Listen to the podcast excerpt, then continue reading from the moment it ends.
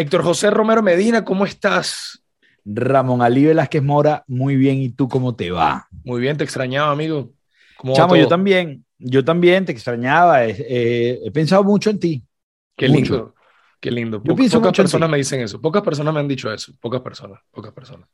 Es la realidad. Ahora me hace, sentir, me hace sentir mal que a mí nadie me lo ha dicho. Es verdad, es verdad, es verdad. ¿Cómo has estado? ¿Qué ha pasado? ¿Qué ha pasado? ¿Qué ha pasado? ¿Qué ha pasado en, en tu vida?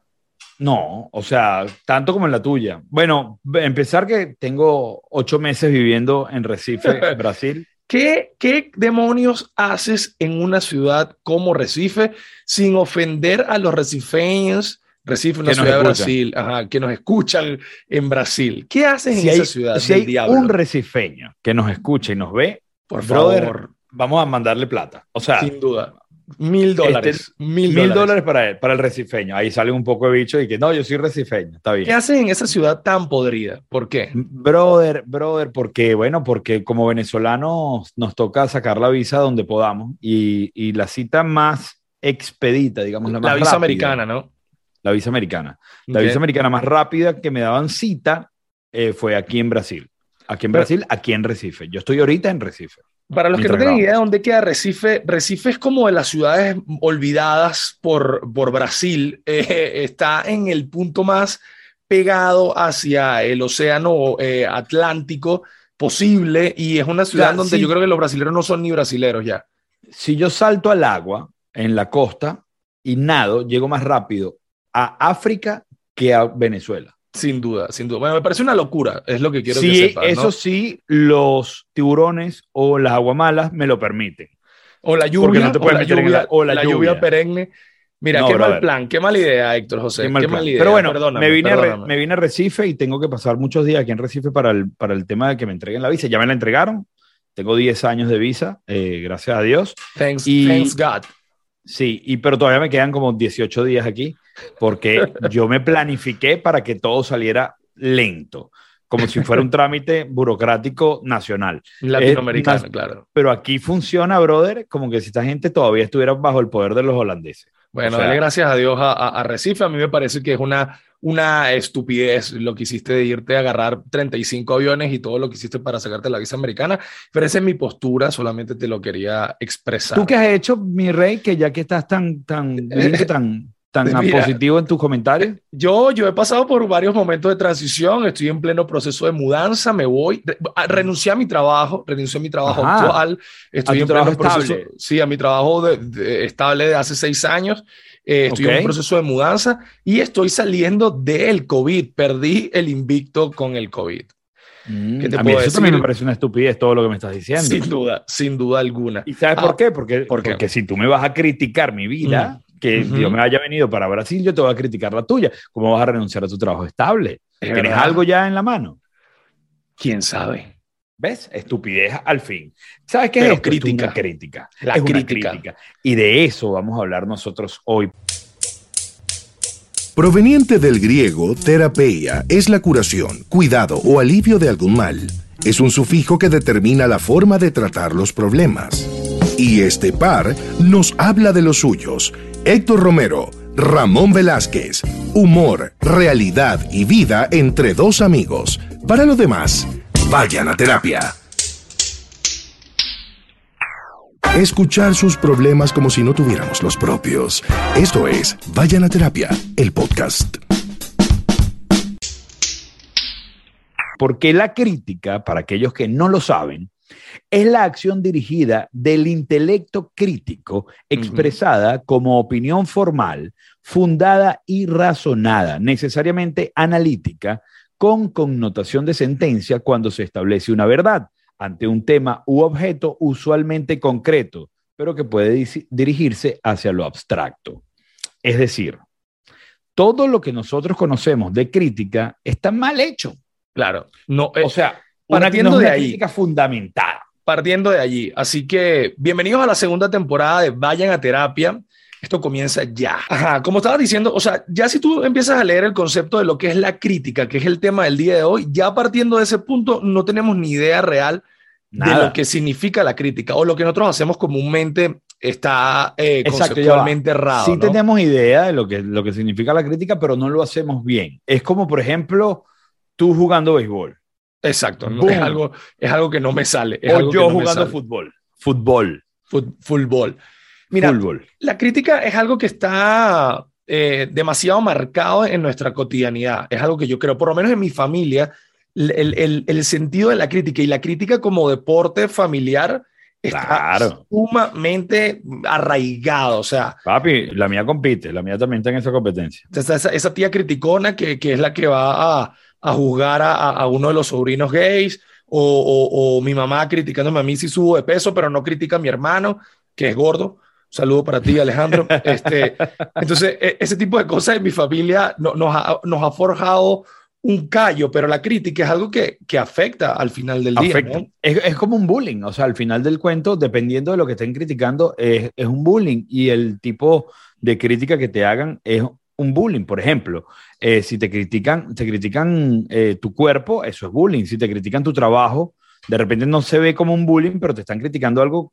Si no está fundamentado, claro. o sea, si es alguien que, que dice desde la comodidad de haber visto cómo te equivocaste y te critica, Claro. Eh, eh, no, o sea, no es una crítica fundamentada, no es una crítica con, con criterio, por así Pero es que lo, que lo que pasa es que la crítica, mm, si, si es simplemente juzgar a otra persona, como tú dices, desde la comodidad de, de, de tu sofá, viendo, bueno, pero mira cómo le queda a ella la ropita, porque se pone esas pantaletas así, o mira que sin tener un propósito real, este, obviamente es una línea muy delgada con el, con el bullying. Y, para nosotros, yo creo que, que, es muy cómodo, o sea, se ha hecho socialmente muy cómodo vivir de la crítica, sobre todo también por la cercanía que nos da las redes sociales con ciertos, ciertos ámbitos, ¿no? Que están como expuestos a eso. Claro. Bueno, obviamente, y, y, además que las redes sociales te dan la libertad de criticar y, o sea, de ser el tira la piedra y esconde la mano. Claro. Una vez que tú lanzas la crítica, ¿A quién le importa qué demonios dijo el usuario sexy chica 69? O sea, ¿me entiendes? O sea, es más. Eh, hello, Hello Kitty, Hello Kitty 14, eh, Frances Kitty 36, Frances Kitty 36.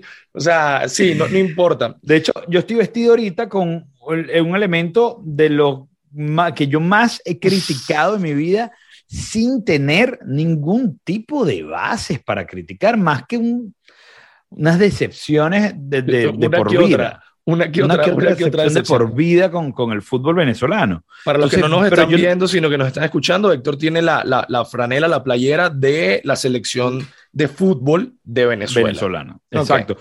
y yo no soy nadie para criticar a la selección vino tinto. O sea, yo no soy nadie. ¿Por qué no soy nadie? Yo no soy especialista en deporte. Ni futbolista. Yo no soy jugador de, fútbol. Yo no soy. Eh, yo puedo ser periodista, pero si mi fuente no es el deporte, no tiene nada. De, o sea, claro. no, no es válido mi comentario, más allá de simplemente ser el comentario de un fanático, por así mm, decirlo, que suelta un comentario al aire que no tiene, no, tiene validez, pero, que ese, pero esa perla que yo suelto puede hacer demasiado daño sí, si claro. la persona a la que se la suelto la ve y, puede llegarle a afectar. O sea, si es, si, sí. si llega a pensar que yo sí tengo inherencia en, en, lo que estoy hablando, injerencia en lo que estoy hablando. Lo, hablamos la, la, otra vez que, que Mike Tyson eh, hizo una vez un comentario de que, que, bueno, las redes sociales habían acortado muchísimo la distancia entre las personas normales y tal vez gente de la farándula o gente de medios, etcétera, y que, y que la gente se había acostumbrado a decir cosas de los demás porque sabían o, no, o no entendían lo que era que esa persona te metiera un, coñazo en la cara en la calle. Y, si hay alguien al que hay que tenerle miedo de que te meta un coñazo en la cara, es a Mike, Tyson. O sea, sin duda alguna. Y lo ha hecho pues, en público, ¿no? Lo hizo, lo hizo un avión. Además, imagínate tú que, tenga una coñaza en un avión. Y Mike Tyson. Pero te la dieron porque te la mereces. Te la mereces, te la mereces sin duda. Ahora, ¿qué pasa con la crítica? La crítica eh, se, se, se, puede ver eh, plasmada en, en, diferentes ámbitos. ¿Te parece si hablamos de cada uno de los ámbitos que nos vengan a la mente para ver quiénes se sienten identificados con nosotros y ver por qué son como eh, escenarios fértiles para la crítica? ¿Ok? Voy a empezar yo. Yo creo que el, la familia es un punto focal, es como un sembradío eh, eh, para, para germinar la crítica. ¿Por qué pasa esto para ti?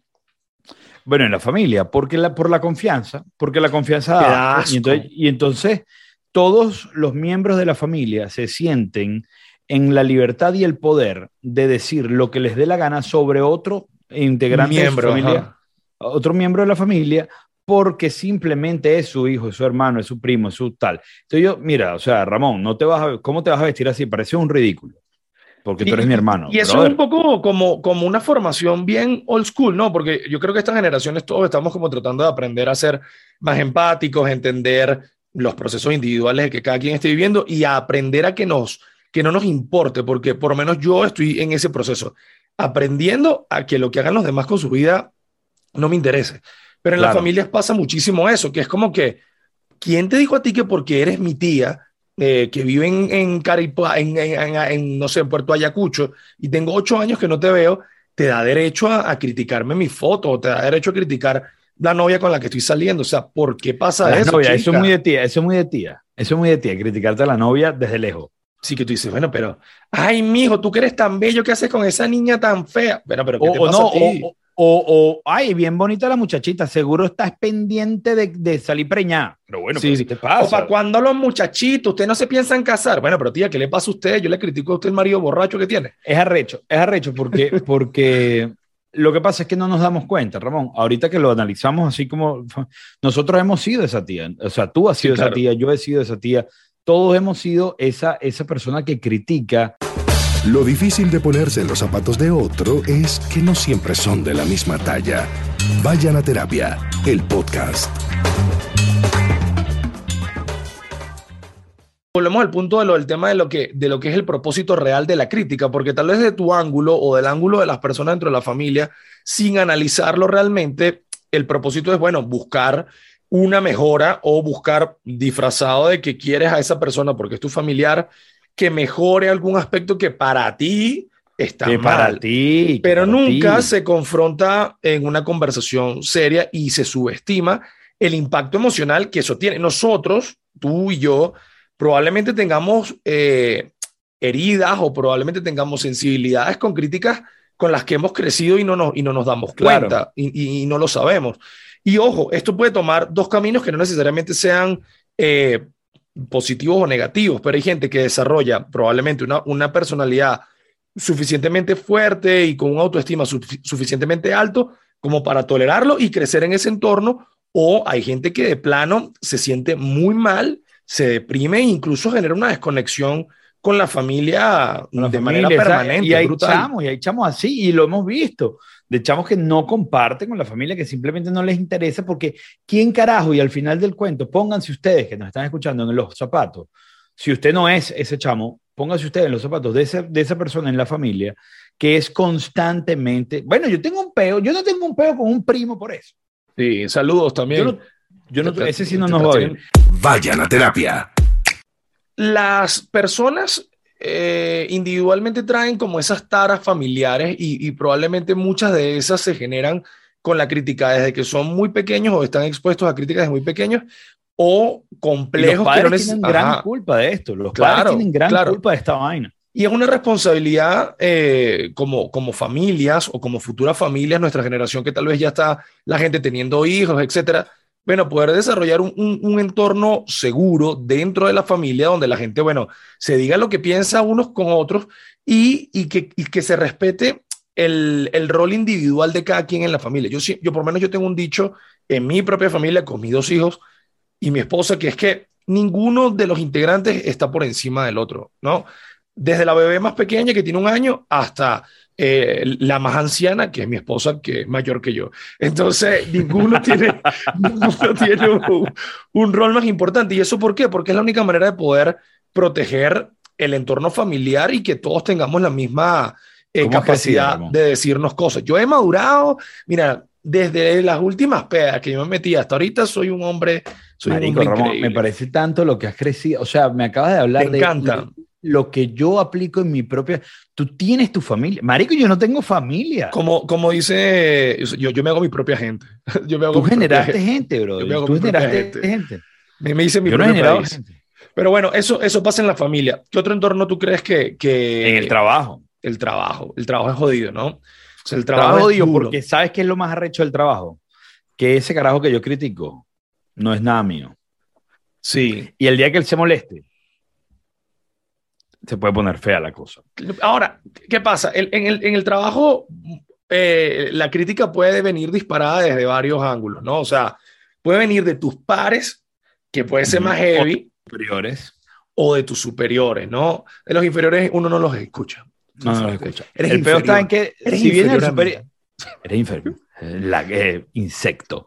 Cuando, cuando, cuando viene de, de, un superior, eh, yo creo que yo he aprendido que si la crítica viene de un superior, que es el que te da las órdenes, que es el que tal, si tú no tienes un argumento válido y, y, y, con el que puedas inmediatamente voltear la tortilla, lo mejor es decir, sí, señor.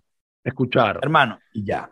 Incluso el argumento válido yo lo aguantara para cuando baja un poquito la marea, lo sueltas, porque en ese momento parece como una patada de ahogado y el superior no lo va a querer oír. Sí, a menos que sea un superior inteligente. Y que también eh, eh, confrontar la crítica un poco es, es deshacernos del, del, ego, ¿no? O sea, cuando, ego, tú, cuando tú tienes que aceptar una crítica, tienes que haber dejado a un lado el ego y eso es muy jodido, o sea, es muy difícil y en el trabajo mucho más, porque todos nos agarramos al currículum, no, es que yo soy ingeniero en no sé qué mamada y tal. Y probablemente este pana que es el obrero, este, sin menospreciar a nadie, tiene una visión mucho más clara de lo que tú necesitas ejecutar. Y te, mira, papadito, muy lindo tu, tu diploma, pero eso no se hace así. Y tú, pero ¿cómo me va a decir esto este huevón y tal? O sea, es muy arrecho, muy arrecho el tema del ego, pero, pero hay que saber. ¿Tú crees en la crítica constructiva? Eh, ahorita cuando tú dijiste el concepto de la crítica eh, como de diccionario, ahí es donde yo entendí que eso finalmente es la crítica constructiva, ¿no? O sea, que es algo que está fundamentada, con criterio, con conocimiento, y en base a eso es que Y que tal vez tiene un propósito, tiene un propósito eh, real. Oye, te estoy haciendo esta crítica, exacto, para que tú mejores esta área de oportunidad que tienes, bla, bla, bla. Pero hasta antes de que yo leyera eso, tú no tenías ni, o sea, no, no creías en la crítica constructiva.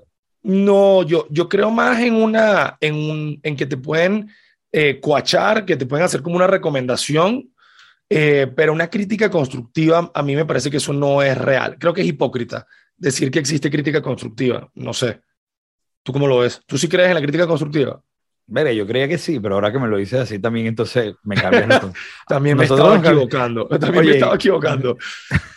pero, sabes que en el trabajo es jodido eh, recibir crítica, pero también es difícil ahora que lo entendemos, dar esa crítica en teoría constructiva. O sea, porque no, no es tan fácil hacerle ver a una persona, mira, esto lo puedes hacer de otra manera. Pero es que tú eres eh, culpable de, tú, eres culpable de lo que tú dices, no de lo que el otro entiende. Entonces yo, por ejemplo, yo cuando hago mis críticas, ojo, teniendo en cuenta que yo soy el superior dentro de la, dentro del donde yo hago la crítica. Claro. O sea, porque yo no, yo no, yo soy el jefe ahí, pues. Entonces, cuando yo critico a los productores, yo siempre he dicho, y, y, a mí me gusta decir que yo eh, critico o enseño con el ejemplo. O sea, yo trato de, el ejemplo. de yo ser ejemplar en lo que hago para que no tengan para que no tengan forma de, de, reprocharme absolutamente nada. De hecho, eso es lo más inteligente, obvio, claro. Siempre me molesté con mis productores cuando de repente venía la coordinadora de producción, que en escala está por debajo de mí, que soy el director de la emisora, este, y decía, no me han entregado los empaques, el programa de Héctor es este, este y este. Entonces yo ahí prendía un peo y le decía a los productores, no puede mi programa estar en deuda con la producción general de la emisora, porque es mi programa. Entonces, yo, yo siempre que, como, como yo estoy arriba en el, en el, rango de mando, este, yo siempre que, además de que trato de dar el ejemplo, cuando critico, critico fundamento. enseñando y con fundamento. Porque además yo fui profesor. Entonces, no, te puedes escapar de, no te puedes escapar de, de, de, eso. O sea, y parte de esa renuncia del ego, tú que, que, que bueno, que no tienes ego, o sea, que eres una persona bien así humilde, este, eh, eh, eh, aterrizado. aterrizado, es una persona que tiene como que su personalidad muy zen, muy centrada en, en, en lo real. eso, es súper importante. Yo llevo humillando. No, no, no, es mentira, tú no eres así. La gente tiene, Hay, hay, personas que no te conocen que piensan que tú eres una mala persona. Sí, sí, y yo les he dicho que sí. O sea, está bien, está bien. Mantén, ese criterio. No, me encanta ese criterio. Nada, no nada, esa percepción. Pero bueno, el punto es que justamente en eso, cuando tú estás en una posición mayor o, o, o donde tú puedes, en teoría, por tu rango, eh, agregar valor a otras personas, hay que hacerlo desde un ángulo de la experiencia, ¿no? O sea, claro, es que desde ahí es que te tienes que venir, que es como ya pasé por ahí, brother, mejora este camino o evítate esto, claro. Claro, sí, e-, es complicado. Y lo arrecho es que las nuevas generaciones, las nuevas generaciones creen, yo creo que cuando nosotros éramos esa generación también, pero eh, las nuevas generaciones creen que se las saben todas. Y es arrecho porque yo les digo, y lo he dicho eh, a Vox Populi, cuando cualquiera de ustedes, lo peor es que nadie, nadie se atreve a decir que vamos a echar la bola, pero cuando cualquiera de ustedes crea que puede producir un programa de radio mejor que yo, me dice, lo hacemos a la par y yo le doy mi sueldo ese, ese mes. Bueno, si no, me dan ustedes. Ojo, eso no, eso no tiene nada que ver. Hay gente que, que, que puede ser que sea nuevo y, que, esté aprendiendo puede ser mejor que yo. bueno. Ahora, lo, único que no se, lo único que no se compra es la experiencia. O sea, tú no puedes el cariño comprar la experiencia. Y el cariño, verdadero. Ahora, ni se compra ni se vende. ¿Sabes que hubo hay una, algo que yo aprendí en, en, este trabajo en el que estuve eh, estos seis años? Tuvimos una vez un, curso. Seis años, Seis años, bro. Seis años vino una persona de una empresa, una compañía eh, japonesa que, no sé, es como una bebida que, que, venden aquí en México muy famosa, Yakult se llama, Yakult. Ok, vino el director de la, de la empresa Yakult a darnos un curso. Y el curso era de una, como una teoría que tienen en Japón que se llama Kuwatsukao. Kuwatsu, Kuwatsukao. Ok, luego, luego, pongo cómo se escribe, Kuwatsukao. Y esto es, esto es una filosofía de, de, trabajo de mejora continua que tienen en Japón. Mira los cabrones que están los japoneses, donde ellos todos, los integrantes de una organización, tienen la responsabilidad y la obligación de detectar todo el tiempo áreas de oportunidad y proponer las mejoras al nivel que sea, ¿no? O sea, la señora que limpia pasa y ve que hay un, no sé, algo que está fallando en un cableado y puede decir, oye, mire, este cable es peligroso acá para que lo mejoren. Y el ingeniero más alto puede decir, mire, está faltando esto. O sea, todos están como mentalmente involucrados en ese proceso de mejora continua, que al final si tú lo ves en retrospectiva es como una crítica a lo que está, pero claro, con un propósito. Es, un, es una red gigante de pajugos Exacto. Que buscan mejorar. Exacto. Al final, porque. Y, todos son tan educados que lo hacen. Aquí, Falta, falta que le pasen un trapito a esta zona. ¡Hola tú! ah, bueno. O sea, yo soy ingeniero, pero si nadie puede pasar un trapito por aquí, yo lo digo, lo pongo aquí en, el Exacul. en, alguna, en algunas empresas usarían, o en nuestras empresas usarían los, los cartelitos estos que estaban en las casas y que el que está no es el que limpia y el que limpia, no, es el que, está. el que está. Y si usted no es el que limpia, deje todo limpio como está. Como está. Pero Kuwatsukao, busquen eso, ahorita se los pongo para que, para que lo vean ahí puesto. Este, sí, sí, eh, en el, en el ambiente laboral. Entonces, eh, eh, es rudo manejar la, la, crítica en el ambiente laboral.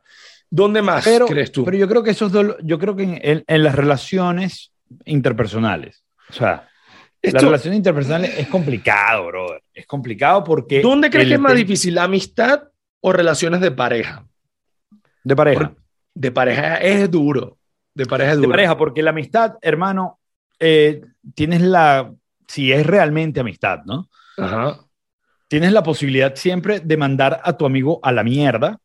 y decirle, mira, todo fue muy lindo, pero anda a lavarte. Ese lo mandas a lavarte el, el, el palto y al rato, a los días, puede ser al mes, lo que sea, ese amigo, si realmente son amigos, pues volverá. Claro. Volverá. Si es tuyo, volverá. No, no, no, es tuyo porque es tu amigo. Y si es una amistad real, él va a estar ahí. imagínate tú, tengo mil ejemplos con amigos que he tenido yo mil peos y, y luego volvemos, y volvemos.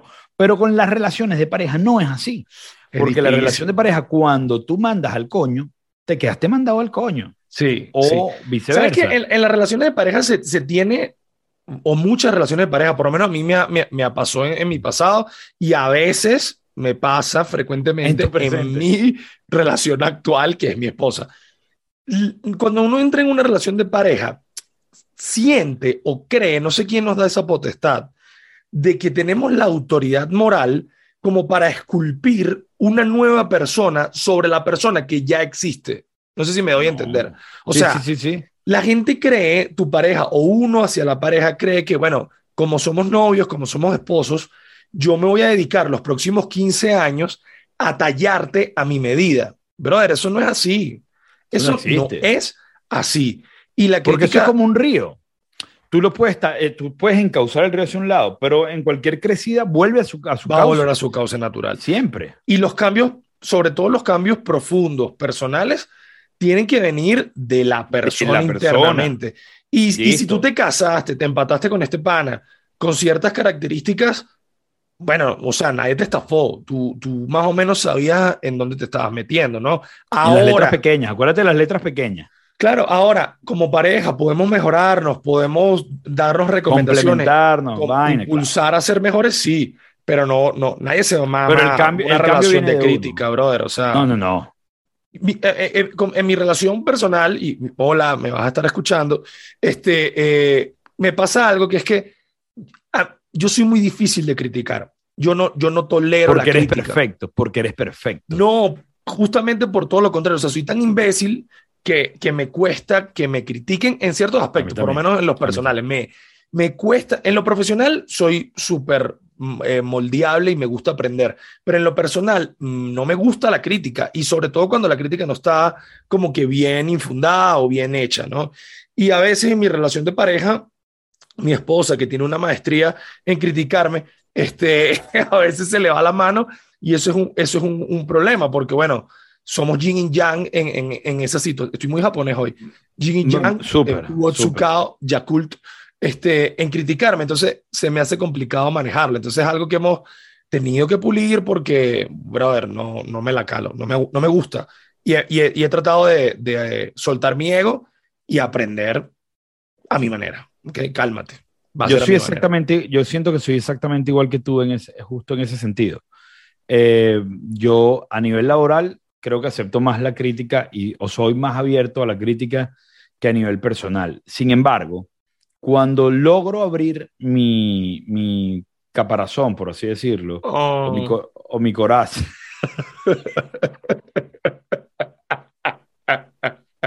Tú sí eres marico, vale. Cuando logro abrir mi, mi coraza a, a, la, a, la, a la crítica, eh, creo que, creo, puedo estar equivocado, las personas que me conocen lo sabrán, eh, que abro mi, mi, mente y mi corazón a, que a, que, a, tratar de cambiar las cosas en las que estoy fallando. Claro. Este, pero sí, a mí, a mí no me gusta, yo, yo soy como muy picado cuando me, cuando me critican, cuando me critican mis cosas de cómo estoy haciendo una u otra cosa. Y al final eso es inmadurez, ¿no? Si estás claro. Total. Sí, estoy claro. Y yo, y yo soy, o, o, sí, yo soy una ladilla. O sea, yo soy una ladilla. ¿Dónde está mi ladilla? En ladilla es fastidioso porque, ¿sabes que me han preguntado? Eh, tenemos ah, oyentes en México.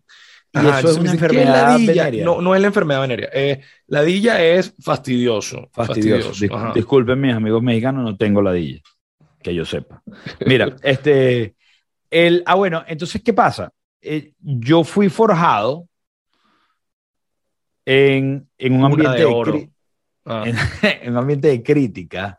Y yo crecí con el tema de la ironía, de la sátira, del chiste, de a todo le busco un chistecito, de todo me burlo, soy muy burlón. Y me ha pasado con muchas parejas y con muchos amigos que les molesta que todo lo mío es una burlita y una jode, una eh, de que, al final es un recurso, yo también lo tengo, que es como un recurso muchas veces de nosotros como para evadir ciertas situaciones. O sea, esa es la realidad. Claro. Estás claro, en lo claro, ¿no?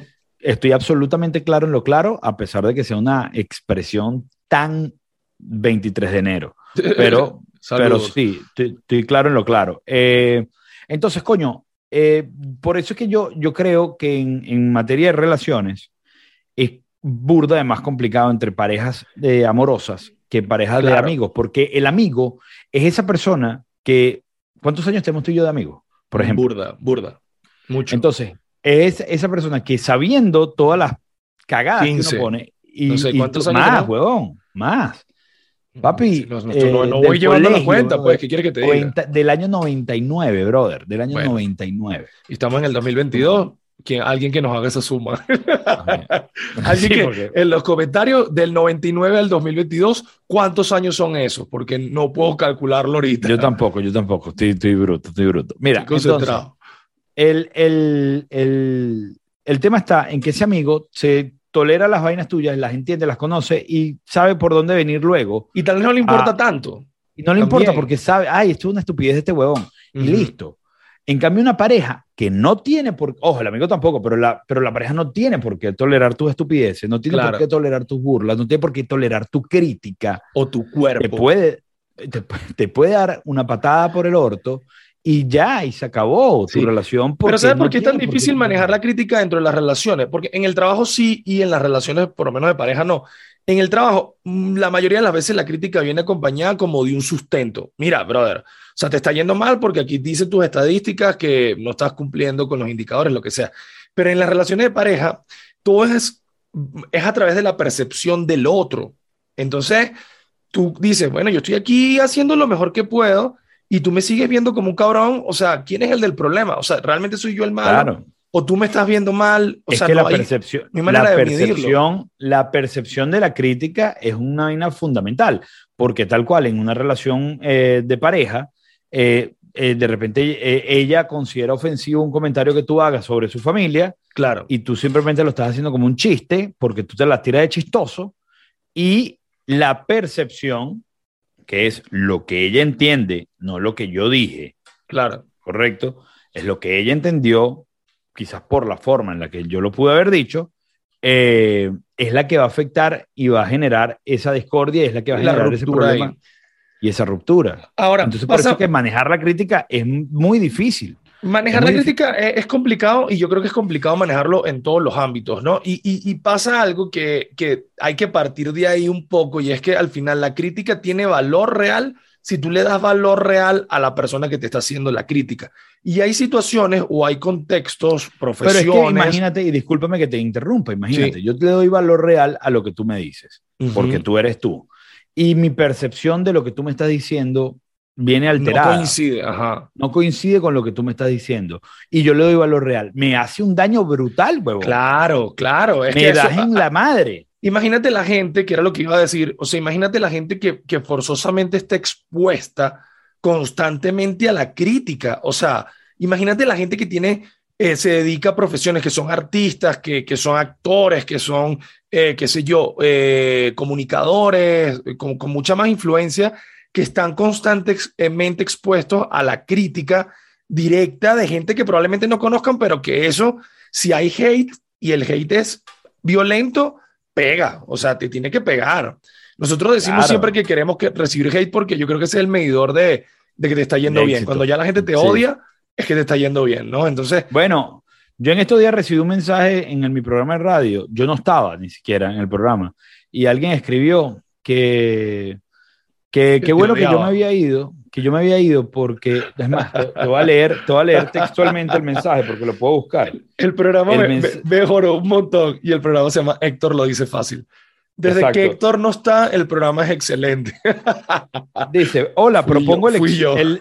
Óyeme, hola, propongo elecciones para el director de la emisora. Ya está desgastado ese humor tóxico y machista del director actual.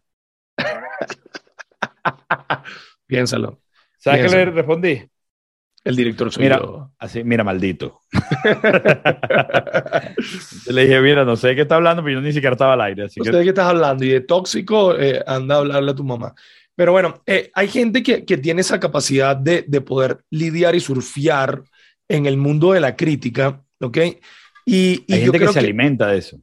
Justamente, hay gente que se alimenta de eso y además gente que, que tiene la, el conocimiento o la profesión de poder tomar esos highlights de la crítica de lo que ellos produzcan, de lo que ellos impulsen y para mejorar eh, eh, y construir nuevas experiencias o nuevos productos o nuevos materiales, etcétera, basándose en la crítica. Hoy tenemos una persona que va a participar en el podcast. Preséntalo tú, por favor, que estoy un Él es, él es un gran amigo eh, especializado en marketing y en publicidad y que nos va a hablar sobre eh, cómo vemos la crítica o cómo, o cómo ve él la crítica eh, como un elemento eh, determinante dentro de la publicidad y el mercadeo, que al final del cuento son de las, de las herramientas que mueven el mundo, porque todo... Y, que están más expuestas a la crítica.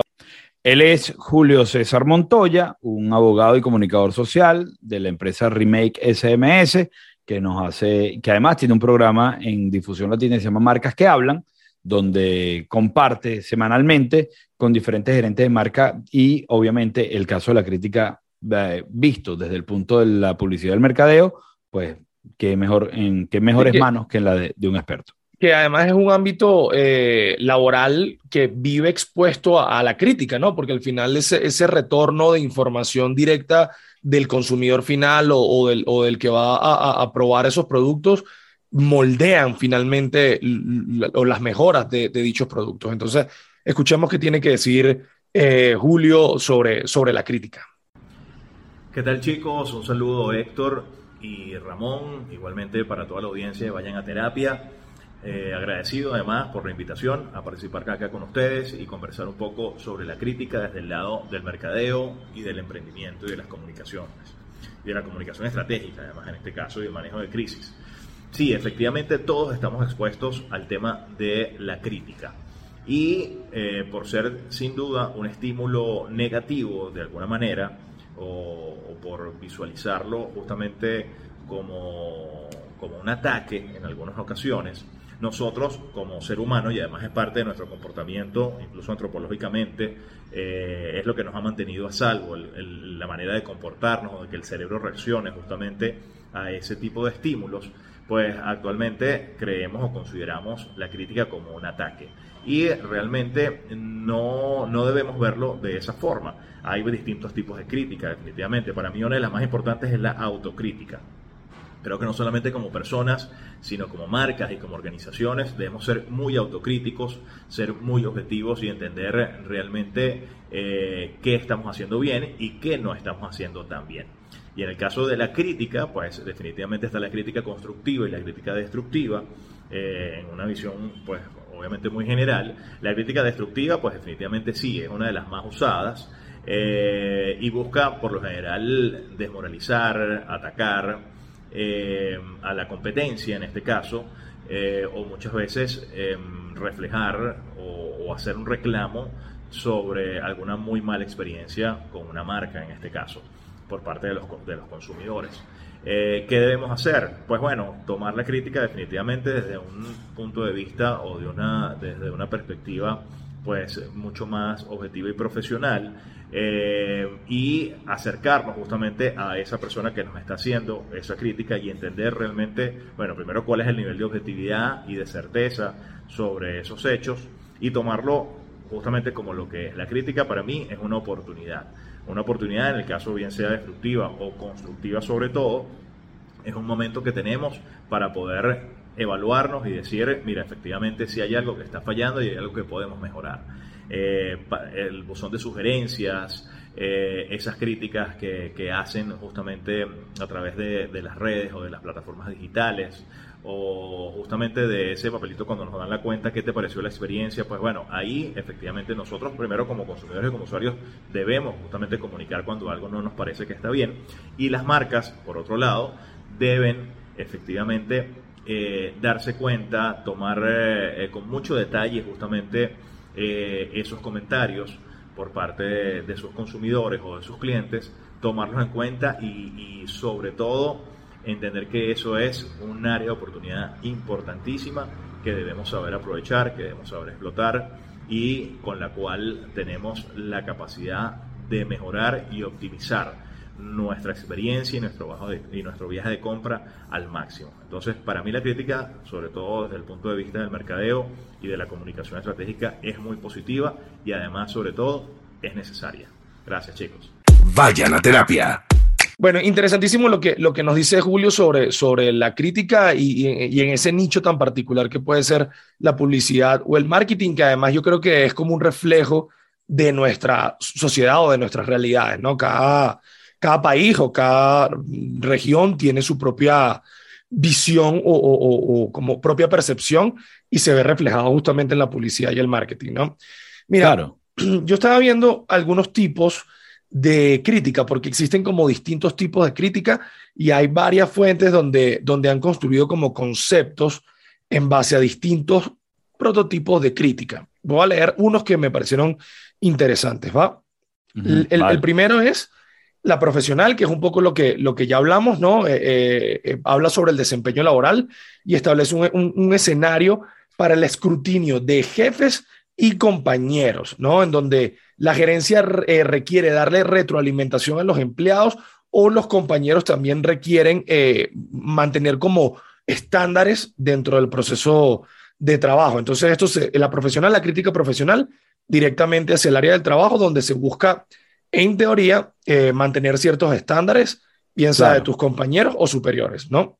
Claro. La constructiva, que era la que tú decías, dice, mm, Aprendemos de la crítica cuando nuestros mejores intereses son su base, ¿ok? Nuevamente el propósito, o sea, que haya algo eh, positivo un detrás. un objetivo positivo. Eh, la personal, que es cuando ya se forma un ataque personal a, a, cada quien, ¿no? A la persona, valga la redundancia. O sea, la autocrítica, que este es importante y no le hemos tocado, y es que frecuentemente nosotros nos proporcionamos la crítica más severa cuando reflexionamos sobre nuestras propias fallas percibidas.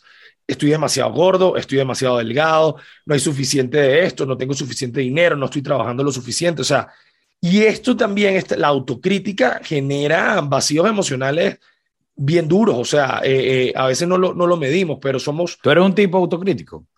En algunas cosas sí, en algunas cosas sí me considero autocrítico, que eso no quiere decir que sea perfeccionista, ojo, pero sí suelo algunas veces eh, ser severo con ciertas cosas que hago en, Yo con muy pocas cosas, yo con muy pocas cosas soy autocrítico y con otras cosas que debería ser, o sea, soy autocriticón. ¿En, qué Sentido? ¿En qué sentido? sé que debo enfocarme más en algunas cosas que tengo que hacer lo digo, lo pienso, está en mí, o sea, ya está ahí. Pero no lo Y no lo hago. Y no lo ejecuto. Entonces me critico. Pero en las que si eres autocrítico, eres severo contigo mismo. O sea, que tú digas, o sea, que si eres como que, que te afecte. Siendo o sea, las cicatrices que yo tengo en la espalda son porque yo. el, silicio que tengo en el tobillo. Sí, sí, sí. No, este, no creo que no soy tan severo conmigo mismo, porque en donde más me exijo, o en las cosas que yo más me exijo, las cumplo a cabalidad. O sea, cuando es, es. Y ya. Y como que haces el esfuerzo y, lo, y lo logras, pues. Claro, hago el esfuerzo y lo logro. Cuando no lo logro, me justifico de alguna manera y al día siguiente lo... lo Pero sabes que... Soy como mi propia comunidad de vagancias. La, la, la, autocrítica tiene un, un, punto importante aquí, es que al final parte de, de, tu propio autoconocimiento, o sea, de tu propia visión o percepción de ti mismo. ¿Por qué? Porque si, tú, si tú tienes esa necesidad de aprobación, si tú tienes esa debilidad en el autoestima, tú vas a ser tu primer crítico y vas a ser el más duro de todos y no constructivamente, o sea, te vas a hacer daño a ti mismo. Y hay mucha gente que sufre eso, o sea, sí. la, la autocrítica los bueno, paraliza. Yo creo, que, yo creo que la bulimia viene de ahí. Sí, mucho, muchos trastornos psicológicos y emocionales vienen de ahí y, y es algo que, que, sin duda, si tú lo padeces, te sientes en esa, en esa prisión, porque debe ser horrible que tu cerebro te esté criticando todo el día, busca ayuda, ¿no? O sea, ve con un profesional que te pueda echar la manito ahí, ¿no? Y siempre ha sido nuestra, nuestra primera eh, norma. sí. Y la última, que, que, yo creo que es la más importante, es la crítica abusiva, ¿ok? La crítica abusiva esconde el abuso verbal en las relaciones disfuncionales, infligir dolor verbal con palabras repetitivas e hirientes, dañar a una persona y es tan destructivo como cualquier cuchillo. Así lo ponen en esta, esta fuente literaria, sí. Pero bueno, es tan destructivo como cualquier AK-47. Sí. Pero la, la, crítica abusiva ya yo creo que se convierte en bullying, o sea, no claro. un propósito. Pero es que de ahí viene el concepto, bullying y abusivo es lo mismo. Sí, entonces hay que escaparse de eso. Y yo creo que nadie tiene que tolerarse eso. Nadie tiene que mamarse eh, eh, que te estén eh, pero es que el peor está, hiriendo.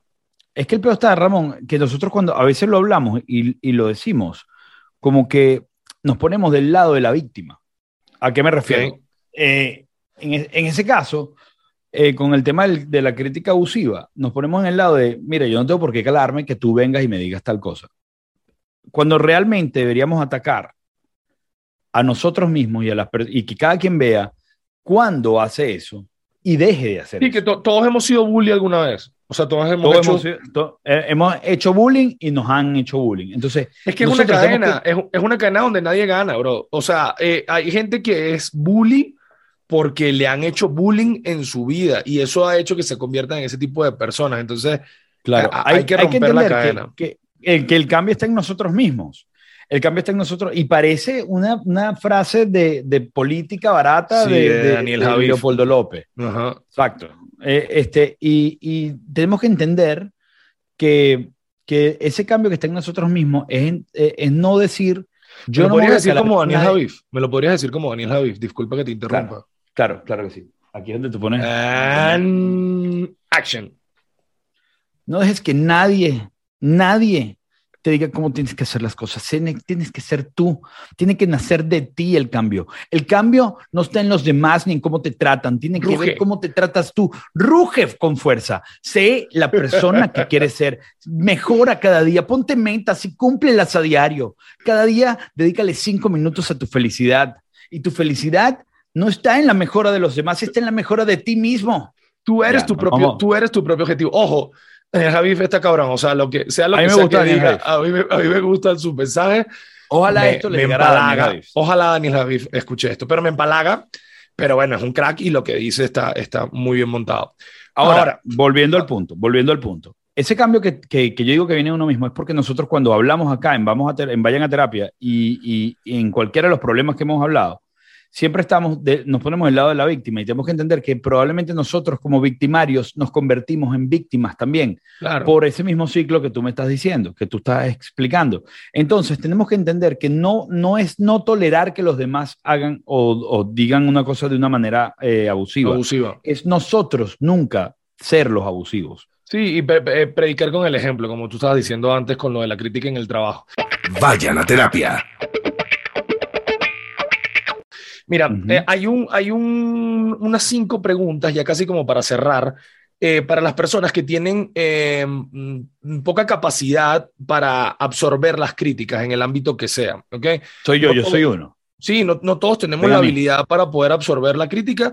Entonces, esta, estas cinco preguntas que uno se tiene que hacer a sí mismo para saber si le damos o no valor a la crítica. ¿va? La primera es, bueno, déjame buscarlo acá, que lo noté en mi libreta, pero lo tengo aquí en la computadora. Dice, ¿crees que esa persona te conoce de verdad? Es la primera pregunta. O sea, esa persona que te está haciendo la crítica, ¿tú crees que te conoce realmente? Uno. Dos, ¿qué sabe exactamente de ti y tú de ella? O sea, mira el nivel de, cuestionamiento que te tienes que hacer, porque si es una crítica de alguien externo que tú no conoces y que ya tú en no la primera pregunta, vale ya, que, ya no me interesa lo que diga este imbécil.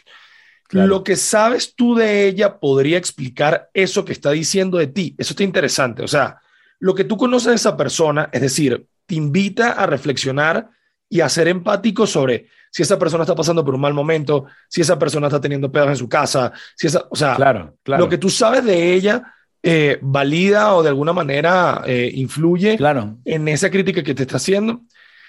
Eh, cuatro, cuatro, sí. ¿Crees que esa persona sabe del tema del que te habla. Me encanta esa. O sea, claro. Si tú tocas piano, ¿ok? Si tú tocas piano desde los cuatro años y eres pianista profesional y viene Wilfredo 48 y te dice, esa que ese, que ese toque no es bueno. O sea, ¿qué sabe Wilfredo 48 de piano si nunca ha tocado piano, no? Y eso que además no cumple con las otras tres. Exacto. Y eso pasa en, en, en, en, muchos entornos, incluso en microentornos como los amigos, eh, la misma familia. O sea, esta tía eh, de 76 años que en su vida ha hecho un podcast, tiene idea de lo que me está diciendo. Tía, no tiene ni idea, chica. Respeta, vale. Está bueno ya. ¿Ok? No sé si esa es la respuesta correcta, pero está, entiendo tu punto. Y la última es, hay factores del contexto que podrían estar influenciando en aquello que está diciendo. O sea, esto te dice dos cosas. Puede ser que tenga razón en la crítica, puede ser que lo que esté pasando esté influyendo en esa crítica que te está haciendo, pero hacer esa, ese checklist de preguntas está, está interesante porque ahí tú dices, bueno, Marico, estoy que me las tatúo, las preguntas. Porque, de 5-3, de 5-1, ¿sabes? Claro, bueno, ya. Claro, y tú estás, es más, ya las primeras dos, tres preguntas, las primeras dos preguntas, las primeras tres preguntas, le dan sí, valor el, el valor a, a, lo que te están diciendo, Camarico. La crítica es algo que está eh, vivo, está, eh, forma parte de nuestra, de nuestra cultura, de nuestra sociedad. No se va a acabar.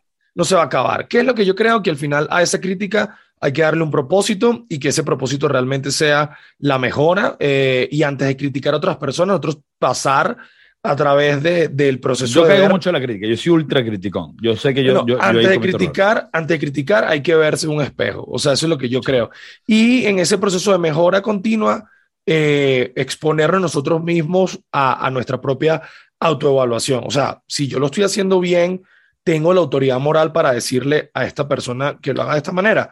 O ahora, mi opinión tiene un valor. Esa es otra pregunta que yo me haría. O sea, que yo le diga a esa gente vale algo, va a cambiar algo, no. Y, y, si son personas que al final no tienen o no te suman nada, no le des importancia, o sea, ¿qué importa? ¿Qué importa? La y si, recuerda siempre, recuerda siempre que cuando tú señalas a alguien con un dedo, hay tres dedos más que te están señalando a ti mismo. Ruge. Empieza, como diría Michael Jackson, empieza por el hombre en el espejo. Gracias por escucharnos. Vayan a terapia. Comenzó la segunda temporada. Ajá, ¿qué hay que hacer? Segunda temporada, arrancó ya. Te, la vacilaste. Ok, fino. Eh, vas a suscribirte. Dale a la campanita. dale a la campanita para las notificaciones para cuando salga, ya sea esta, se vacilaron las píldoras. Ajá, escuchen las Coméntenos. Si escuchas si escucha el podcast desde Spotify, suscríbete, pana, en Spotify. Dale a la campanita también, eh, critícanos, o sea. Coméntanos. Apóyanos un eh, poquito, ¿no? claro, o sea, para, para qué demonios estamos haciendo esto. Entonces también compártelo compártelo con tu gente. Nos encanta cuando los ponen, que nos están escuchando o viendo en las redes sociales, nos encanta. Eso. Em, eh, compártanlo, comenten, denle like. Y bueno, nada, aquí estamos y sugiérannos lo que, lo que quieran. Estamos abiertos a la crítica y sobre todo si es constructiva. felices, constructiva. Eh, pronto cambiaremos todos nuestros stage. Héctor volverá a Venezuela en algún punto y yo estaré desde algún otro punto que no voy a revelar, va a ser secreto. Toronto, allá vamos. Hasta luego, gente. Vayan a terapia. Chao, vayan a terapia. Este podcast es un concepto creativo de Ramón Velázquez, producido entre Héctor Romero y Ramón Velázquez para su propia diversión. Voz, Adolfo Nitoli. Edición, Alberto López. Postproducción, Simón León.